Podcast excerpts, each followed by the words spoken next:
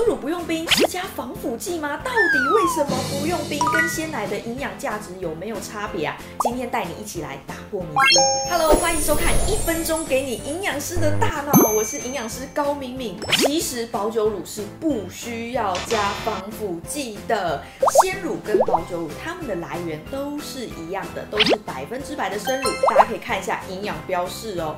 既然都是百分之百的生乳，有什么样的差别呢？就差在包装以及杀菌方式的不同，就产生了保存期限的差异啦。保酒乳呢，大部分是利用超高温杀菌，把细菌杀光光之后呢，再用无菌充填包装的技术，这样子一来就不用使用防腐剂，也不用冷藏，就可以常温保存长达六个月哦。鲜奶大部分是用高温短时间或超高温短时间的杀菌方式，但是没有无菌包装的并行，当然也就没有办法做到完全灭菌跟无菌的一个状态。所以呢，保存期限比较短，也是需要冷藏的呢。那鲜奶、保酒乳哪一个比较营养呢？来看一下食品资料库的数值，不管是热量、乳糖、蛋白质、钙质都是差不多的哦。所以不要再对保酒乳有偏见跟误解啦。偶尔没有办法冷藏的时候，出门带一瓶保酒乳也是不错的啊。